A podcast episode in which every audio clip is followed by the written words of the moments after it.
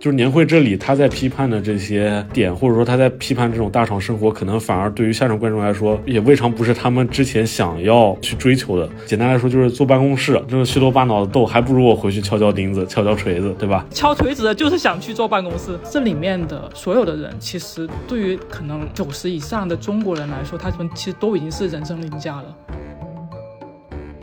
前面指桑骂槐的，好像也是这个，也是那个，他最后是落在贵界青天大老爷，包青天来了，我们就好了的这种，更让我觉得很不喜欢的。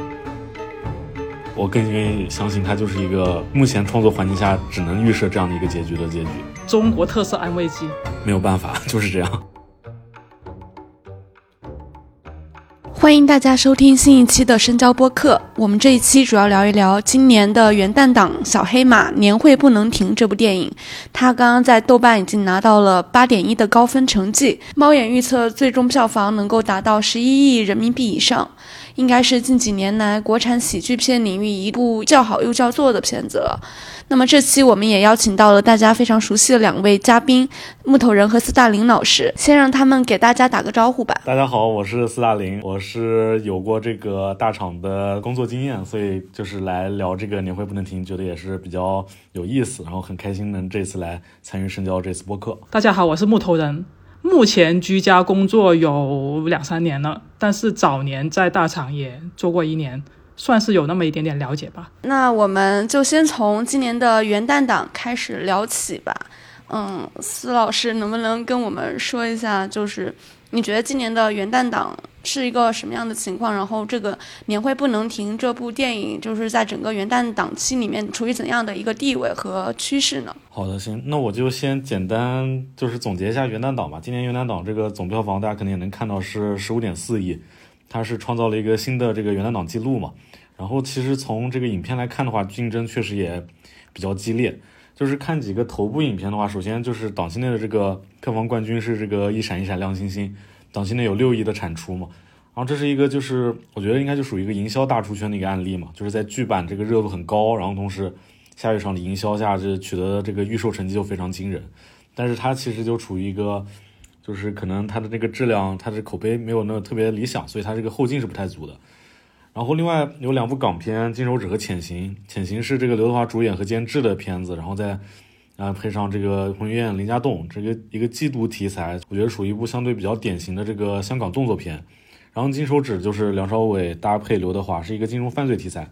然后从市场的反馈啊、口碑看的话，《金手指》是略胜一小筹吧，但其实也差不多。这两部片子最后大概也就是五亿的体量，就是能感觉到，就是这两部片子在档期内对撞，其实是一个有点两败俱伤这个感觉啊。然后另外港片市场空间感觉收缩的也蛮严重的。然后。嗯，有一部比较特殊吧，就是泰勒的这个演唱会电影。我觉得，但但我觉得这个也不用多说，就是泰勒的粉丝冲起来就好了。然后影片是十二月三十一号上映嘛，就是利用了这个跨年的仪式感。说这几部片子确实就是最终表现都是还比较符合预期吧。然后我觉得今年的元旦档是属于两部喜剧，是一个超出了大家的预期，一个是低于大家的预期，对吧？年会不能停跟《非诚勿扰三》，《非诚勿扰三》的这个票房表现，我觉得是可以说很糟糕啊，但是其实也是情理之中吧。就我觉得简单概括就是冯小刚导演的这种老 IP 喜剧可能已经不太适合现在这个时代了。然后年会不能停，我觉得还是比较惊喜的吧，因为从元旦档最终这个票房走势啊，还有口碑表现来看，是我觉得是可以被认作是今年元旦档最后的赢家的。豆瓣开分是八分，对吧？然后最后涨到了八点一，我觉得这个分还是非常高的一个数字了。然后虽然档期内这个票房只有两点三亿，但是。就是已经是凭借口碑成为现在的每天这个票房冠冠军了，所以市场长线是可以一直延延续到春节档之前的。最终票房我觉得就是破十亿应该问题是不大的。然后这个片子它比较特殊点在于，它其实是大概在两周前就已经开始做这个超前点映了，就是一开始的时候大概是选取了几个一些一二线城市啊，然后做周末做一个啤酒厂这种营销点映，然后再加上这个工作日的点映，就是一点点的相当于是积累口碑。一直到了现在这个情况，我觉得就是就是很难说他这个点映的这个策略是不是特别合理啊？但是我觉得就是从这个片子的质量还有片方这个动作来看的话，他们对这个片子最终能拿到这样的成绩也还是有预期的。就是毕竟手上有个好货，是想把它卖好是情理之中的吧。所以我觉得今年的元旦档其实总结下来的话还是比较有意思的，就是大家都找到了自己的位置。是这种感觉。两位嘉宾觉得对这部影片的评价如何呢？因为我看好像大家的评价其实并不是非常的一致嘛。就是我当时观感第一感觉就是快要笑死了，就是真的对我来说吧，就是它是一个质量非常好的一个喜剧。就是我觉得评价喜剧其实很简单一个标准嘛，就是它好不好笑。我觉得从我的观影体验来说的话，就是它确实是非常的好笑。就不管是中间的一些片段啊，就是比如说他点名那些点名的那个桥段啊，包括后面那个什么优化啊这些桥段，我觉得就是在前面的铺垫的作用下，就是它的效果是非常非常的好的。然后另外就是我觉得它比较优秀的一个点吧，就是它确实是它在这些工作细节方面，它是做的非常的真实的。嗯，对于有过大厂打工经验，或者说是正在大厂打工的人来说的话，看完肯定是会有些共鸣的嘛。就是不不管是对吧，这种职场的黑化对焦，还是说是你在这个工作中可能会遇到的各种各样的这种事情啊，这个我们可能后面会呃详细来说。就是他他的这个处理还是非常真实，而且是就绝对是上过班的人才能创作出这样的作品的。所以我觉得就是也可以看到它的这个片尾，包括说片头这些字幕，可以看到说它，比如它的那个文学策划是六兽嘛，就是他其实是就是很多有有有很多这个脱口秀演员的这个创作成分在里面的，包括这个片子里面也出现了什么三狗啊，就这些一喜二喜的这些演员和脱口秀的演员，就他们其实他们的这个创作思路都是一定是从这个现实出发嘛，就是观察生活流，然后再把这个观察生活这些。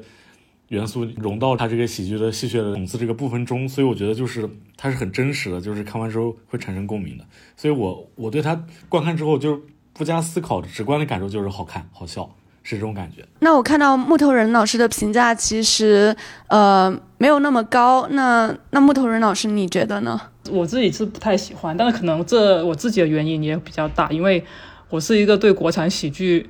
不怎么适应他的体质，就是我看国产喜剧很少能笑出来，我的笑点很高，因为国产可能国产喜剧的那种笑点，我总是戳不到我的那个点上。然后第二个也是因为我居家办公，就是离开所谓正就是这种真的比较人际关系比较复杂的那种职场也有段时间，就是可能对于这种来说，对于我来说共鸣是稍微少少一点。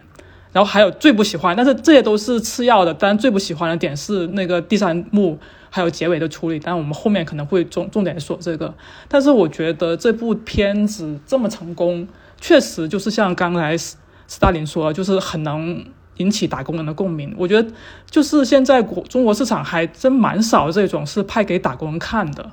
然后所以只要有部片子做的还 OK，能做到几个点有共鸣的话，就能很能出圈。特别是今年其实是经济尤其差，然后大家的整个打工环境，还有对未来的这个预警也是特别糟糕的一年，所以可能肯定到了年底，大家心里都是一肚子的那种苦水。所以像这部片子里头，就是有几个点真的是应该还蛮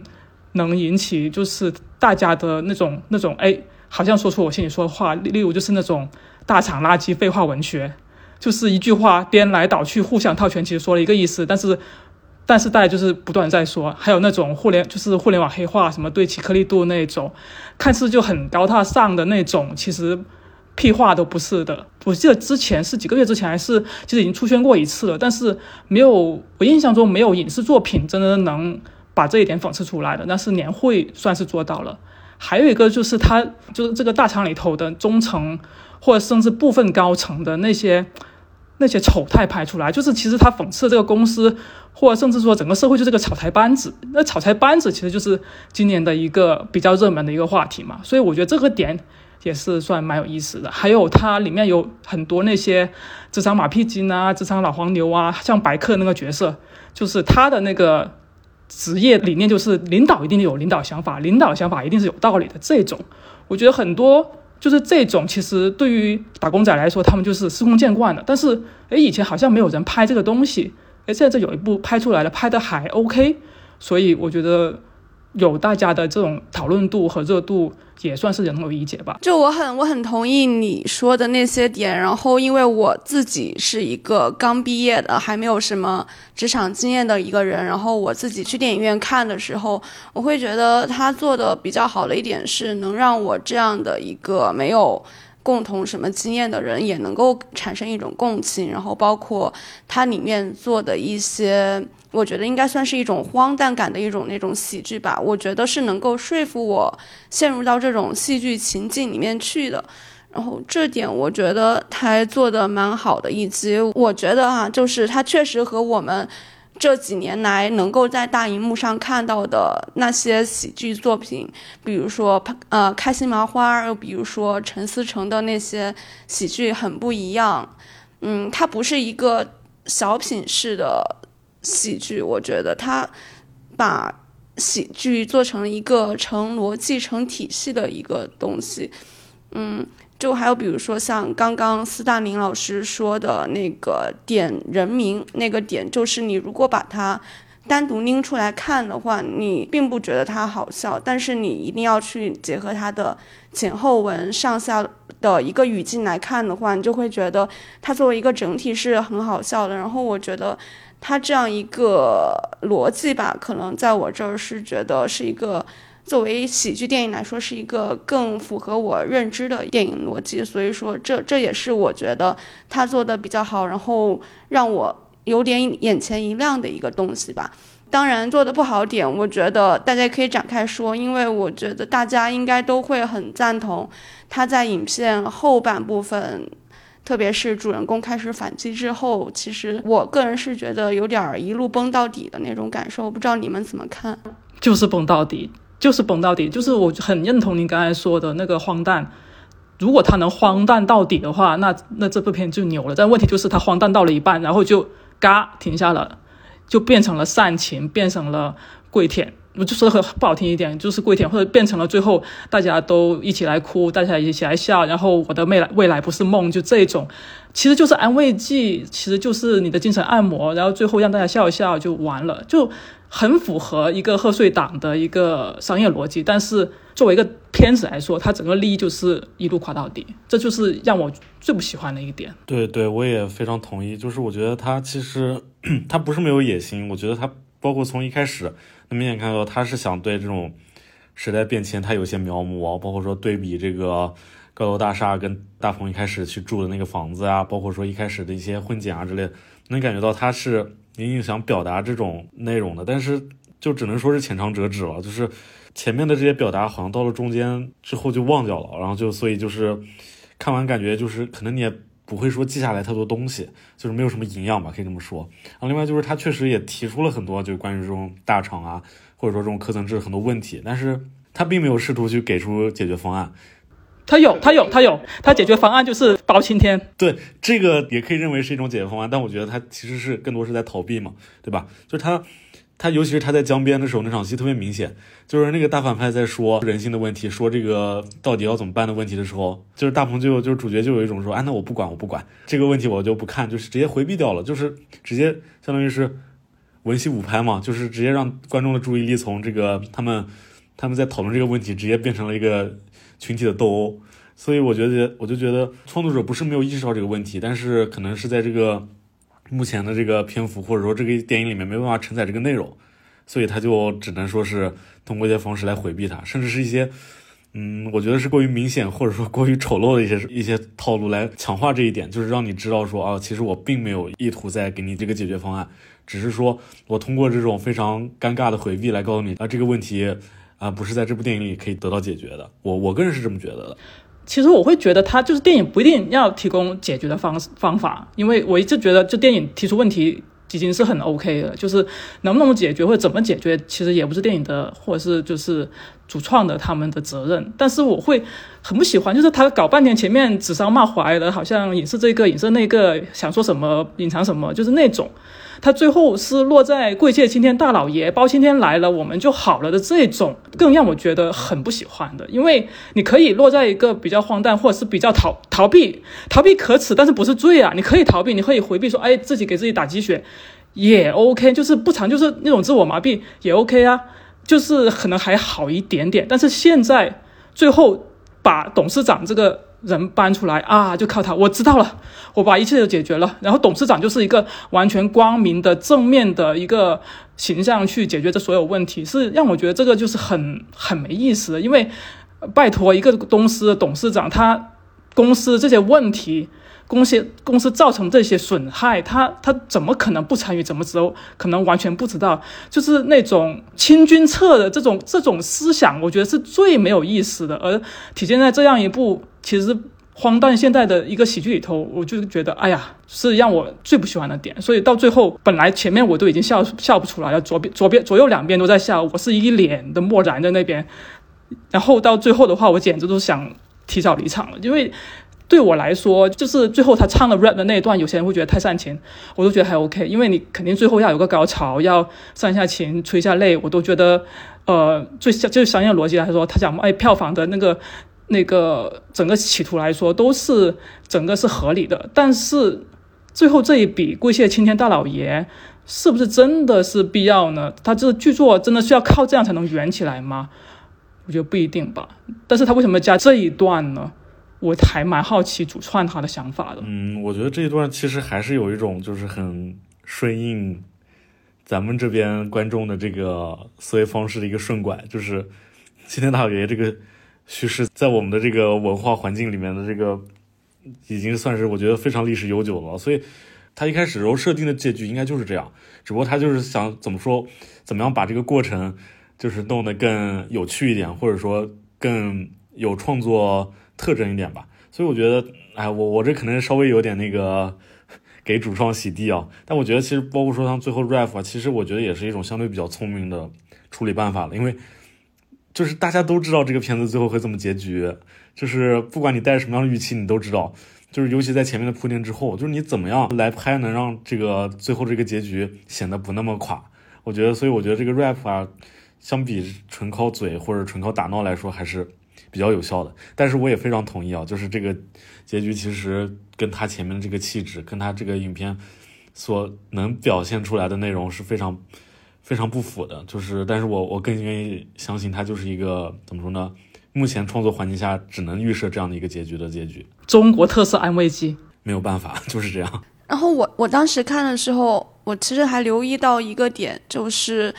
呃，他们当时好像有句台词提到，应该是那个更大层的一个 boss 吧，和他们所要反对这个二 boss，他们之间好像是有一个职场的政治内斗在里面的。当时提了一嘴，然后说这个二 boss 想要把这个大 boss 给干翻，是这样一个状态。然后其实刚好是大鹏他们的这样一个介入，然后导致了二 boss 的这种。我们可以说职场上的政治阴谋没有得逞吧，让我会觉得有一种讽刺在里面。我觉得大鹏他们为首的这一这一类的职工，他们明明是是一种反抗的姿态去反抗，嗯，这种职场的压迫，但是最后为什么我觉得反而会沦落成了一种，呃，职场企业家之间斗争的一种棋子的感觉，让我觉得还反而挺悲哀的。我觉得这个其实它就是。就像我在短片里头提提到，就是它是映射后面是映射它下岗潮嘛，九零年代的，其实是这里体现的，其实不是说什么政治阴谋，我觉得更体现的是一种路线之争。李乃文演的那位徐总吧，他其实是很有，我觉得是很有意思的一个角色，因为他想裁那些那个工厂里头那个三百名三百名工人，他不是说为了。省钱或者是呃精简什么的，他其实他更大的目的是为了让企业转型，他觉得不需要这个这个标准部件的工厂了，他是在下一盘大棋，我这才是关键的。就是其实徐总和那个董事长他们两个是路线之争，其实就像当时的九零年代的那个下岗潮，其实是国有和私有之争，计划经济和市场经济之争，所以我觉得是。这样的一个，而这个时候，哎，大鹏他们就，哎，我们这个工厂不能随便被裁掉，你们不能这么没有人性。其实他其实隐隐约的有一种，就是对改革开放那时候下岗潮的是有一种，我觉得是映射也好，或者是反思也好，他是有这么一层层意识在里头的。我觉得，所以他我觉得不是一个政治阴谋或者什么的，而是其实对于。这个片子来说，就是董事长他就是正面的，他就是一个代表一个正确的方向，而徐总的他那个转型或者他那个大旗，他的那个就是歪门邪道是应该被剔除的。所以大鹏他不是说两个阴谋家他选边站了，而是他选择了清君侧，他做了清君侧的事情，他把皇帝周围的奸臣清除掉了，他是这样的一个角色，我认为。皇帝是谁我就不说了。但这里其实我觉得就是就会透出另一个，就是我觉得是他的缺点的点，就在于他是如果试图去想表达这种。呃，清君侧的点，或者说他试图把李乃文这个角色放在一个负面的地位的话，他必须得给出一些合理的解释，告诉我们为什么他这样做是错的。但是目前，我觉得这个片子他给出点感觉就是说啊，只要大家一块努力，只要大家一块奋斗，就没有什么问题解决不了。那这不其实也是一种怎么说呢？鼓吹盲目积极乐观的这种另一种安慰剂嘛？就是他，我我让我让我觉得就是说，那你。你所鼓吹这些内容，他可能到最后，呃，成功了，那那其实靠着运气而不是能力；然后失败了，他又可能是本来就是走在一条不太不太正确的道路上，那你继续坚持下去又是为什么呢？所以我觉得，就是影片在这块表达确实是不是特别的彻底，就会导致它有很多很多很模糊的地方，它有，但是呢，又又让人觉得。不知道他的态度到底是什么？你这个给他期待可能也太大，他这个可能就没有这个野心去去去阐释李乃文就是那个徐总他的转型有什么不对？其实我一直觉得他没有什么不对，就是可能做法粗暴了一些。但是他的整个上层的想法就是说，哎，公司要做什么电子商务啊？就说那我觉得没有什么问题啊。就具体他到底有什么问题，我确实也没有看出来。但是因为他这个中片子中间割裂的，他前他前还有两部片子一样，前半段是讽刺那个职场文化，后半段是路线之争，所以两边都篇幅不够，所以两边都觉得好像没有讲透，但是他硬质就放到一部片子里头，所以你觉得好像没有讲，我觉得就是我觉得就篇幅不够，然后他重点也不够，所以就变成这个样子。我觉我会觉得就是第三幕的话，如果他真的能荒诞到底，就是最后。例如说，可能诶，大鹏他就他就回去当那个高级钳工了，诶，然后厂子也恢复了，因为年后搞了这么大嘛，总得有个交代。诶，厂子也恢复三那三百个工人就回去打工了，一切看起来都很好。但是还有缺三个人，还缺三百人裁员名额怎么办呢？偷偷的从其他部门裁掉了。我觉得如果能荒诞到底这样，诶，就有意思。但是这样就不煽情了，也不感动，又不治愈，而且是而是治愈了，就是导致抑郁的那个治愈。他如果想做一个贺岁片的话，肯定就不太可能这样拍，或者就不裁员。他，但是他把一部分正式员工都改成外包工，哎，都改成派遣制，美其名曰灵活就业，那也行，也不可能这么拍。我觉得是的，不可能过不了审。那所以说，我觉得他其实还是采取了一种回避的一种保守策略吧。一个，我应该说他。好说好说难听点，确实就是保守；说好听点是寻求最大公约数。因为按照我们希望那样拍的话，估计票房不会像现在这么。它其实就是给观众或者说在场的打工人造了一个虚假的梦，然后这个梦里面就是会有那种明君吧打引号，然后会帮他们解决一切事情。但是其实大家看完电影之后，还是回到现实中，还是该干嘛继续干嘛，然后继续。期望着有一个这样的明君领导，咱们中国不一直都这样吗？对，我也想说，所有的国产片都是这样呀。你觉得那年会这部票房算成功吗？我觉得，就从市场角度来说的话呢，年会应该还是算成功的。就有一个场外信息啊，就是这个片子的发行方应该是网网传啊，应该是有保底，就是保了他十亿，保了十亿，然后最后他卖十亿，那什么概念？其实就是。皆大欢喜嘛，就是出品方也拿到了，就是提前收到了对应的这个收益，然后开开心心的拿到了钱，继续下一个创作了。然后发行方也上岸了，对吧？然后整个市场也是给这个片子给予了它配得上的这个口碑和这个票市场表现。然后，但我觉得怎么说呢？就是从宣发操作的角度来说的话，我觉得年会确实还是一个略低于大家预期的一个片子吧。因为我前面说过，它大概是从两周前就开始做点映，但是从点映的这个情况看的话，它的其实点映没有给它的热度带来任何的起色。然后包括说它这个点映的上座率啊之类的，也没有说像之前有一些片子点映可能会一步一步的，就是走的非常非常高。然后我觉得这跟这个片子本身的特征也有关系，我不知道呃你们是怎么觉得啊？就是这个片子它作为一个喜剧，其实它的这个铺笑点啊之类的那种感觉，确实是跟咱们最近呃这几年看到的很多喜剧是截然不同的。就是它可能不是一个非常直给的方式，或者说一个嗯非常高效的一个方式，就是它还是一个偏延迟、偏铺垫的一个，就是长线铺垫的一个状态，这就会导致它在短视频宣传上面非常的没有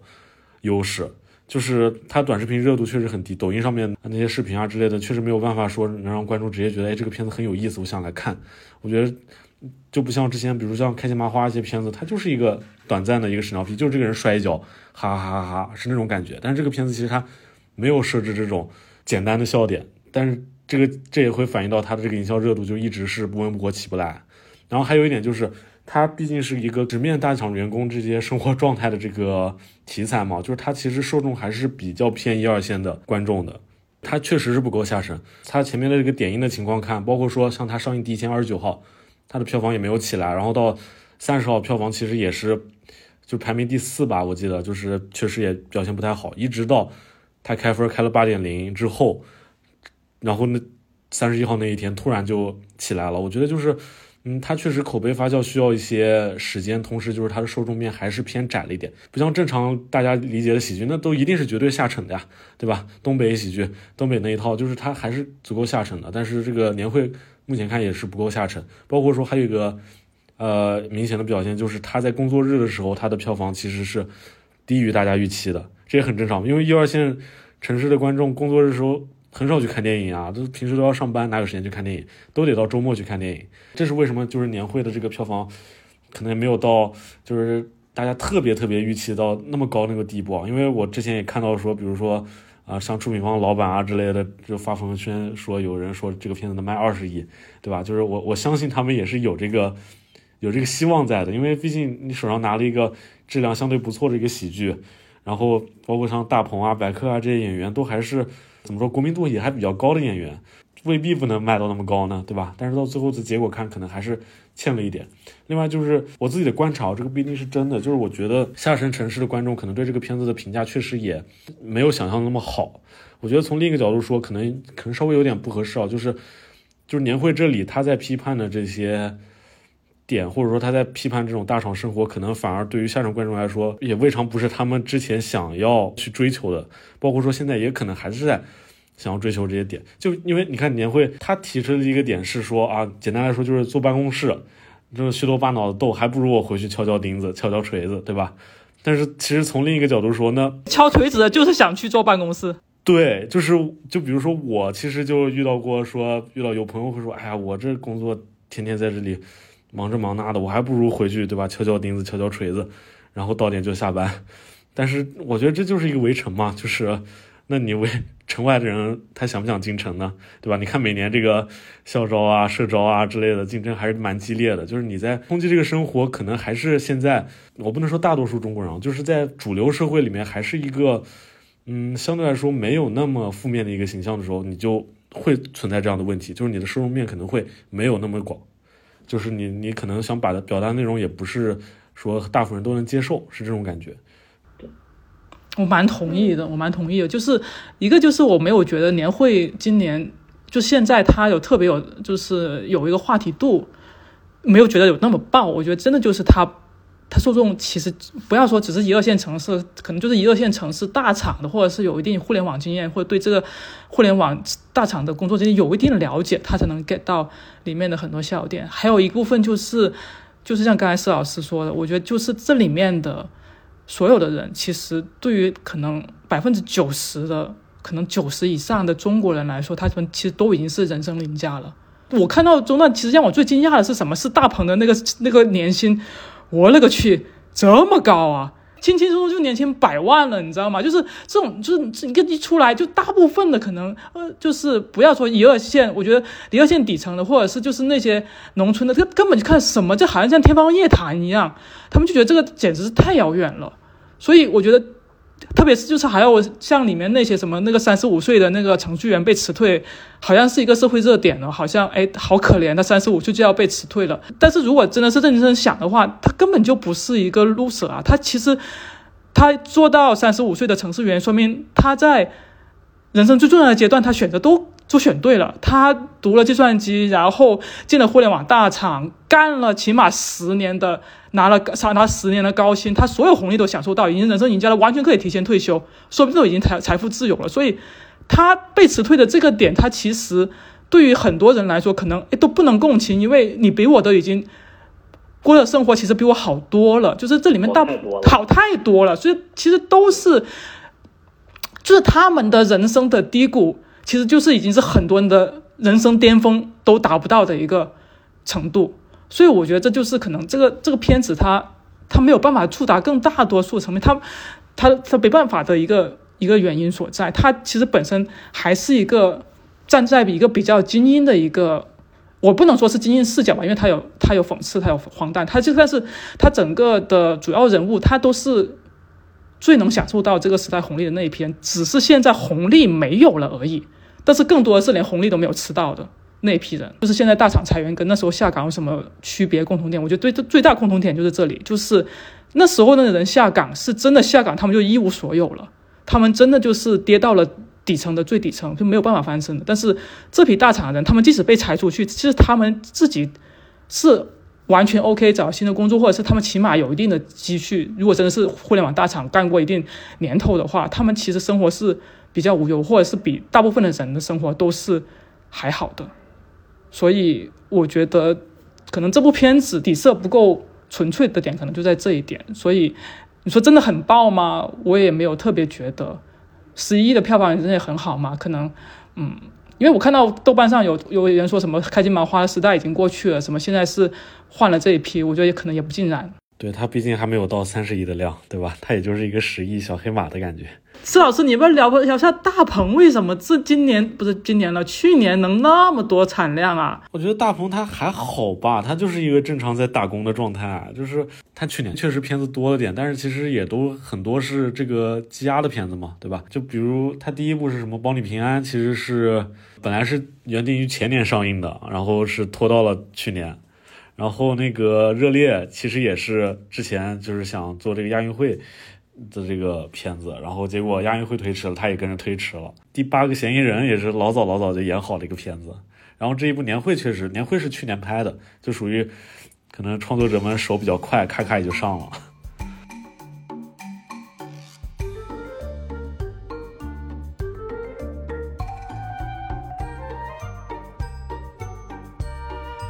这部影片在前半部分。它对于当代的职场文化做了一个非常细致又精准的讽刺在里面吧。其实我比较想问的是，它所讽刺的现象，它到底是一个普遍存在的呢，还是一个仅仅在于个别的互联网大厂之间的呢？在我的经验里面看啊，就是我可能在不同规模和不同性质的厂里都短暂的待过一段时间，我是觉得它可能会存在一些。怎么说呢？通用性的一些普遍性的问题，然后比如说，啊，比如说他说这个 黑话，黑话说白了就是文化符号嘛，对吧？就是和其实其实呃说不好听的话，和影评可能和我们写影评啊之类用的这些术语是一样的，就是它都是一个呃使用者用来表现自己的身份和表现自己与众不同的一个方式。就像我有时候看豆瓣短评，可能也。会存在看不懂的情况一样，就是我听黑话可能也听不懂。总体来说，它它就是一个一个文化认同和文化文化地位的一个一个象征吧。然后根根据我经验来看啊，就是比较喜欢用这种大厂黑话或者说互联网黑话的人，一般就两种可能性。一种可能性是，他可能在这个公司或者在这个环境里待的时间比较久。然后另一种可能性是，他会对这个互联网大厂的文化非常的认同。就是当然也有可能是两个都有啊。就是我觉得，呃，如果说你非常认同这个文化，然后你越爱用这些黑话，我觉得这也是都是就是无可厚非的嘛。因为就是你一直身处在这个环境里，就是你交流起来的话，自然会多多少少会被带跑。然后，所以我觉得是，比如说我一开始也觉得什么对焦啊、什么颗粒度啊这些词都非常的诡异。但是其实仔细想想的话，比如说像颗粒度这个词，我觉得它确实是能比较精准的反映出。然后比如说你要做一个什么数据之类的，它的这个精细程度，所以我觉得慢慢的就是这些词可能会，嗯，在随着互联网或者说大厂向社会不断输送人才的时候，我觉得这些词会逐渐的成为咱们日常用语中的一部分。所以我觉得黑化这个这个问题的话，可能它是一个相对来说没有那么专的一个情况。然后另外一块就是这个工作模式，就刚才娜姐会说的这种，会来来回回的把一个。话来回说，然后来显得他比较高端啊，或者怎么样。那我觉得这种其实说白了就是，我觉我觉得他也不是一个仅限于这种大厂的一个一个现象吧，因为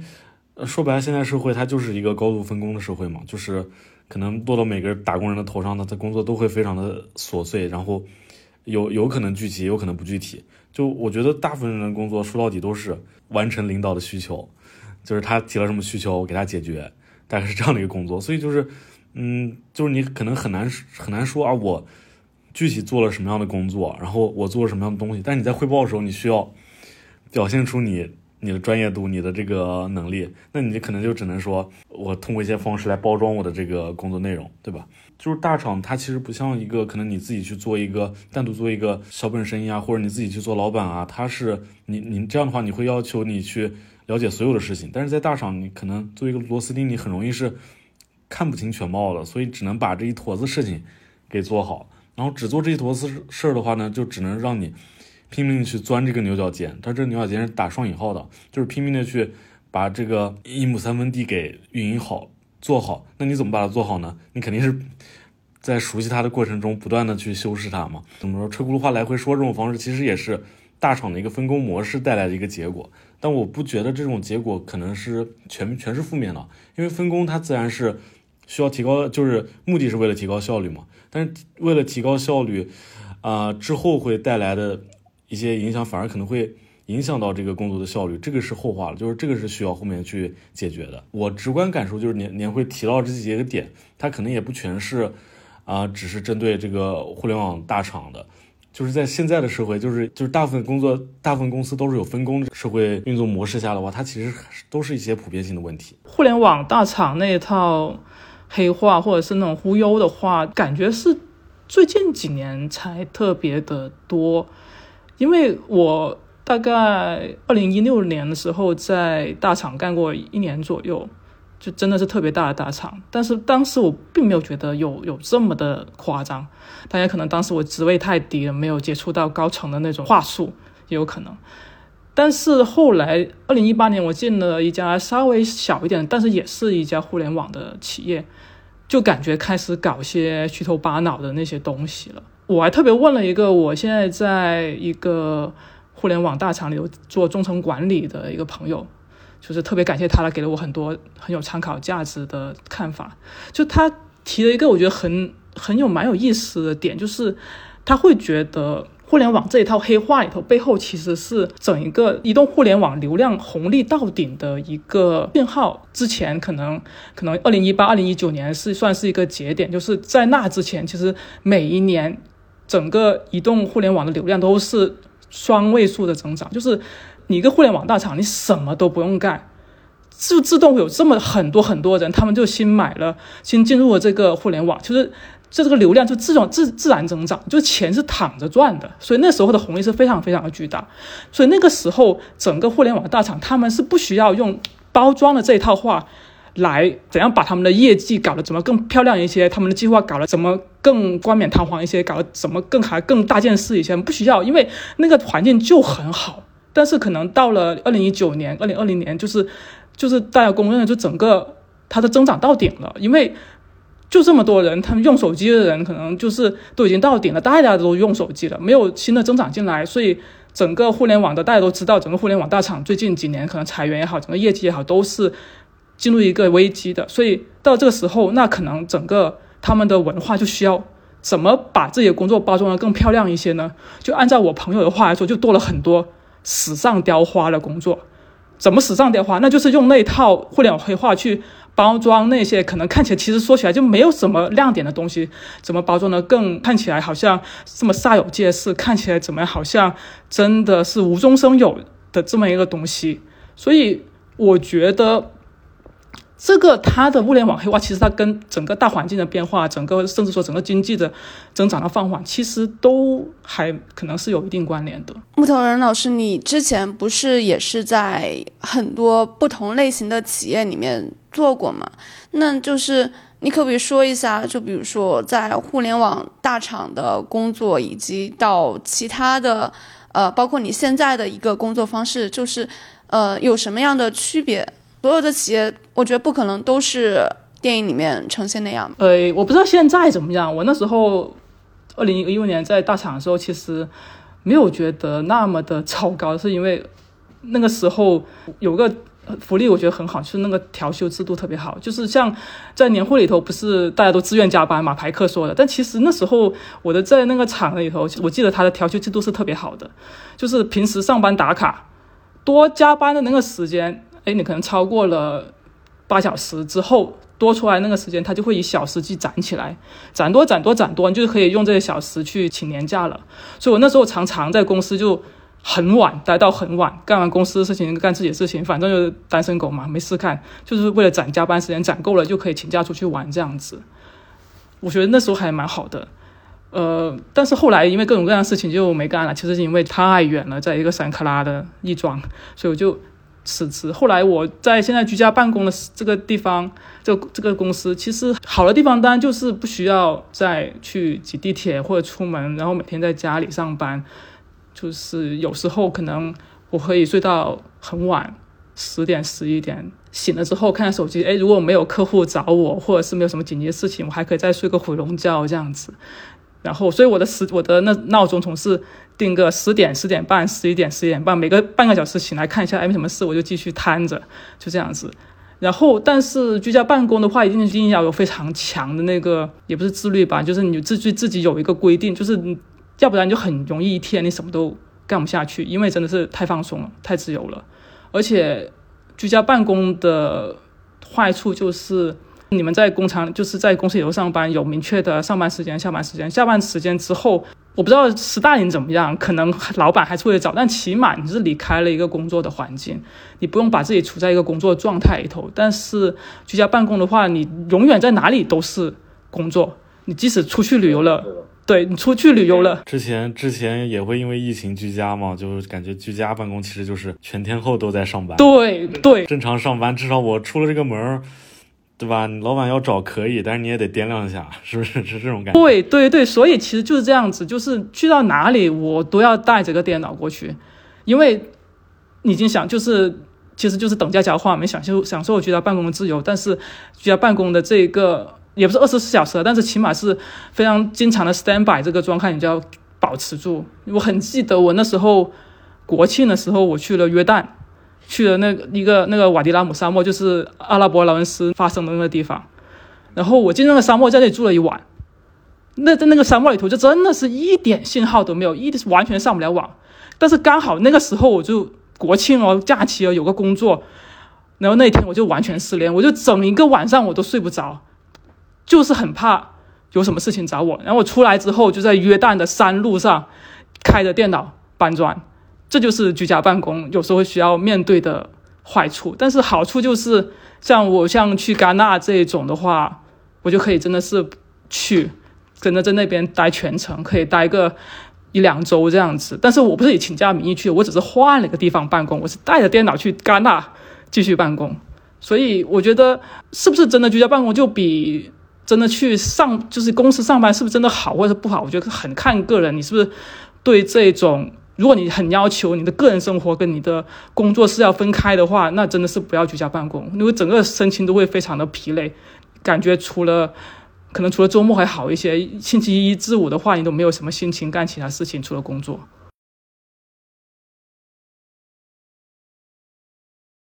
之前就是也了解到，当时好像导演。访谈里面说写年会这个故事，是因为二零年的时候看到一条新闻，说也是在北京的某一个高级写字楼吧，然后有一个流浪汉就溜进去了，然后他就专门找看哪个部门加班少、人走得早的，然后就到那个部门的办公室去睡觉，然后还能到他们的茶水间吃东西，甚至能解决洗澡问题等等等等，就是一套非常完善的一个。我觉得可能算是居住体系了吧。这个流浪汉到最后就能够说明白每一个部门哪个部门是加班多，哪个部门加班少，非常熟悉。其实我很好奇，就是呃，在大厂内的一个工作体系，真的是能够非常足够的支撑到这一切吗？哦，我就特别好奇，特别好奇，就店里头不是那个那个大厂里头，哇，那个豪华的健身房，豪华的游泳池。真的有吗？我怎么当年没看到啊？现在都发展成这发展到这个样子了吗反正？我也我也是没有看到。还有那个还有那个什么 什么脚底按摩这种，天哪，已经发展到这种情况了吗？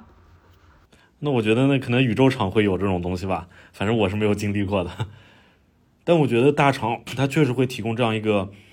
我我我愿意称之为陷阱的一个东西，就是它确实是会相比普通的那些公司会把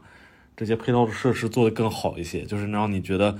你在这个地方能形成闭环。就闭环也是一个黑话吧，应该就是就是你可以在这里解决你所有的需求，吃喝拉撒，对吧？然后包括说娱乐啊这些东西，包括健身这些，就是它是会给你提供的。就是那说白了，它这个陷阱就是希望你一直待在这里嘛，就希望你不要走，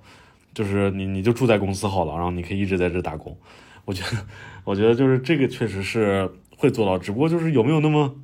有没有那么豪华，我只能说那个电影里面这个厂确实是可能效益还比较好。就是在大厂工作的时候，大厂给我震撼也确实是这样，就是它确实是会给你在物质方面，就是会给你做的相对来说更嗯、更闭环一点吧，还是用还是用这个词汇比较合适。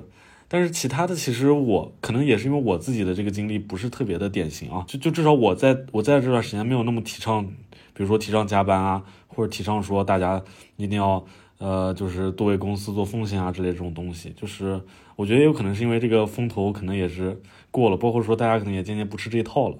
然后还有就是包括说像公司一些价值观啊，包括说一些企业文化啊这些东西这些方面的内容，嗯，我觉得就是现在我感觉啊，就是我认识的人啊，周围的同事啊之类的，不至于说是那么狂热的去拥趸这些这些内容吧。就是我觉得可能就是像企业文化、价值观这些内容，可能都属于一个，包括说，呃，像这些黑话呀这些点，都是属于一个这种大厂的一种规则吧。就是你只要去遵守它，或者说是在必要的时候去，就是不不触犯它，我觉得就没有什么问题。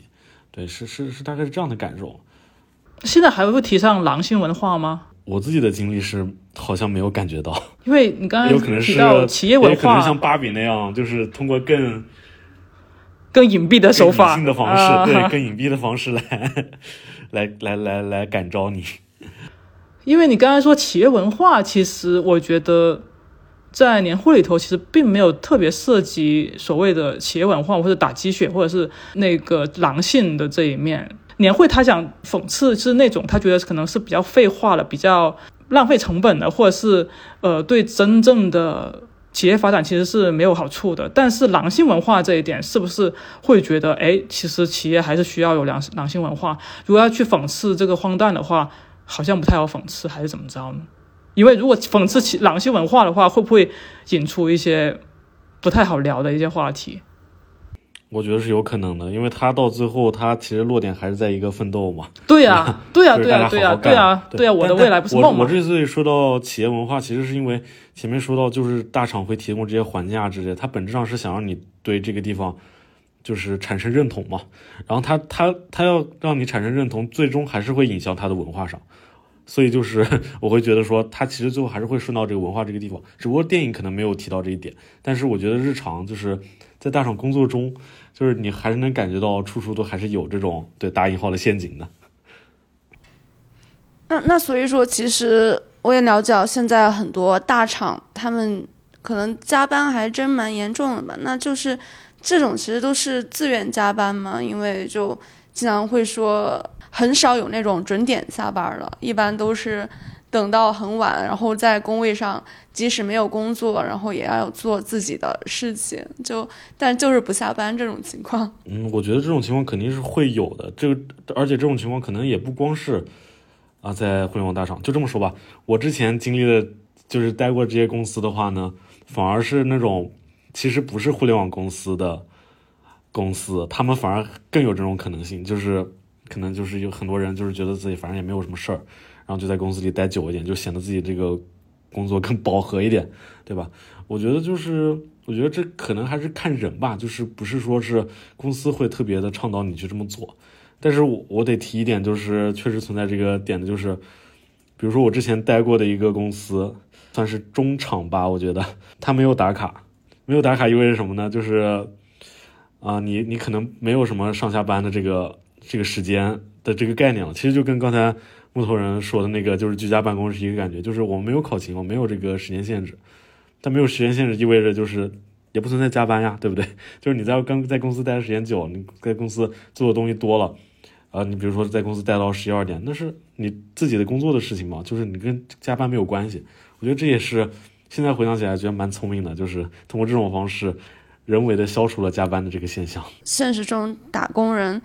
就是面对，你比如说电影里面已经提出了这么多的一个问题。有没有一个什么更好的解决方案呢？还是说我们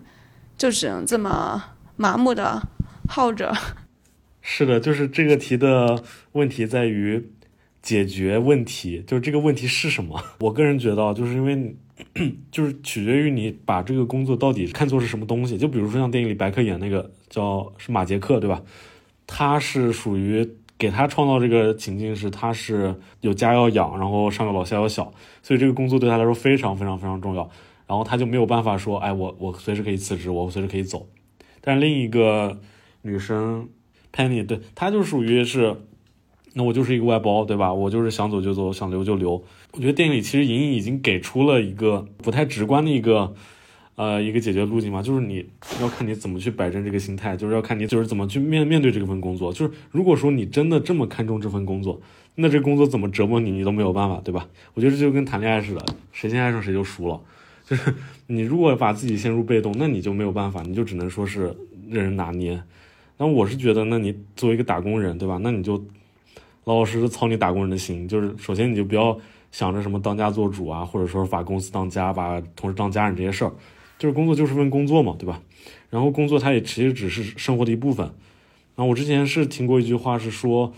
呃，工作只影响一个人的下限，然后上限是看下班后的时间做什么。这个话我觉得是有点卷的，就是，但我觉得他他其实，呃，很多人想定义的人生肯定都不是工作，对吧？就工作之外，其实还有很多很多事情要去体验。就是，所以我觉得你要说我能不能解决这个。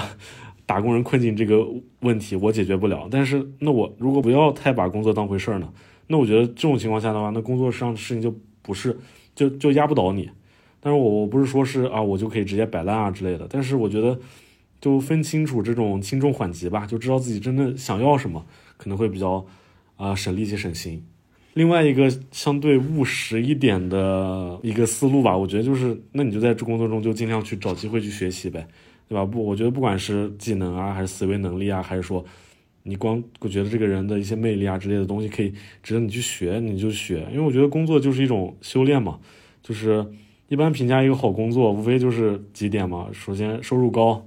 或者是工作环境比较好，就是说这种氛围啊、同事环境啊之类的，或者就是能得到成长多。我觉得这这三个因素能满足两个，就是一个相当神仙的工作了。然后我觉得，如果只有一个的话，我觉得也是属于可以撑一撑的，就是能继续下去的工作。所以就是，嗯，在日常工作中，那就是有得到这个机会，那我就抓紧时间学习呗，对吧？掌握到眼下就是这份工作需要的所有的技能能力。那接下来会怎么样？无非就是大概率，我觉得就是会发现你现在这个工作越来越离不开你，或者是越来越配不上你。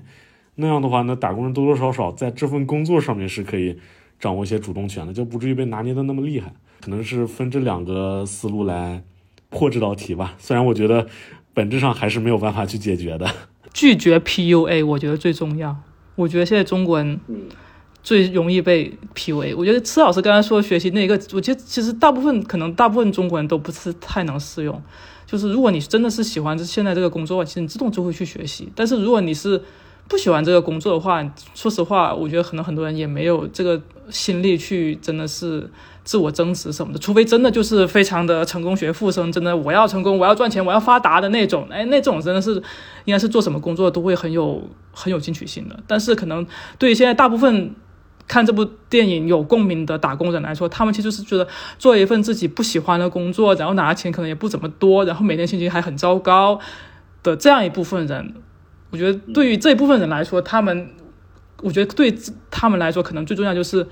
呃，就像拒绝恋爱脑一样，你要拒绝工作脑，就不要像白客那样的那种，或者是，呃，不要领导说的话，你就是琢磨半天，你就是觉得领导话都是对的，然后也不要去习惯加班，或者是呃默默的忍受 PUA 什么的，也不要什么误以为吃亏就是福，不是自己的活就不要干，不要像白客那种，就是还帮大鹏干了那种那种事情，然后真的是把工作生活真正能分开就分开。我觉得就就是我不能说能解决什么问题，就无法解决这种事情，就是没有办法解决，就是一个社会系统的一个问题。韭菜就随时被解雇的这些能解决什么问题呢？其实我觉得只能保能自保已经非常不错了，怎么能？跟自我和解已经是做到了极致了，所以可能看年会这个电影，可能也就算是一种解决方式，就最后起码能吃吃安慰剂，然后自己自嗨一下，然后开心一下。那反正年末了，那就是起码可以做做梦吧，有个梦可以做一下也不错。今晚十二点前，你们部门必须有人主动辞职，具体怎么做你自己看着办吧。这怎么办呀？哎，我那个头套呢？啊，在这。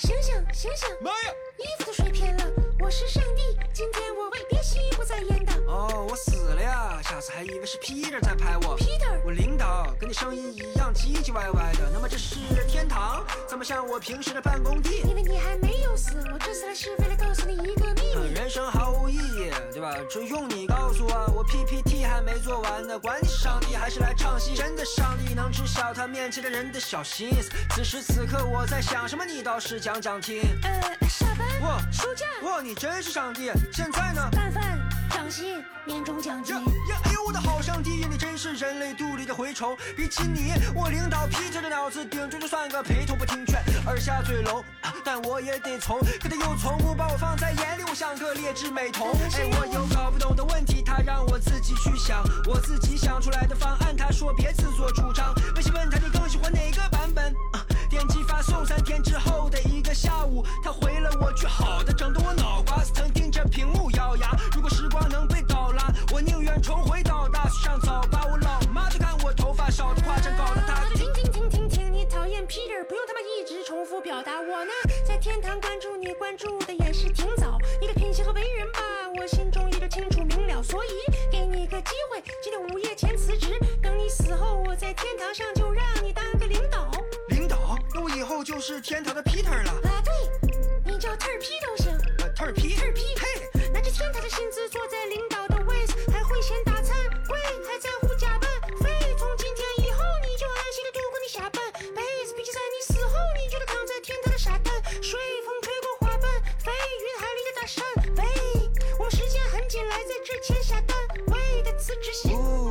好，是被提神醒脑。不瞒你说，你画的饼确实比 Peter 画的饼好，但没用了，我也不会再被这种话术引导。你要晓得，几年前我屏保都是我领导。Peter 当时说，只要你勤劳，不出两年你就领跑，名车名表，成为公司的凤毛麟角。五年过去了，掉了多少头发，流了多少泪，不还是没有属于自己的时间？每天骑个小电瓶跑。那你快去辞职，去换个你喜欢的工作呀！我喜欢的，那我辞职了，你来养活我呀！我让地狱来聘请你吧，你太能折磨人了。啊，那不必了，这个地狱已经够让我上火了。套，不闹了，看这是个头套，公司面临头号，危机现在的必须走掉。你变成 Peter 也没有用，怎么变脸还得手动？我就是 Peter，我才不信呢！我是你领导，领导个屁的！我怎么证明？哼，今天上午的会，想把针对哪几点做了汇报？小周的方案一共改了几版，有几版？信问你的问题，你还要多久时间去推敲？董事长老婆的生日。岁初八公里五月二十六号。别废话了，在这儿给我签字。小马，我们部门有人辞职，你趁十二点前现在赶紧操作一下，把他踢出员工系统。我现在把他辞职信发给你。皮特哥，谁是特批呀？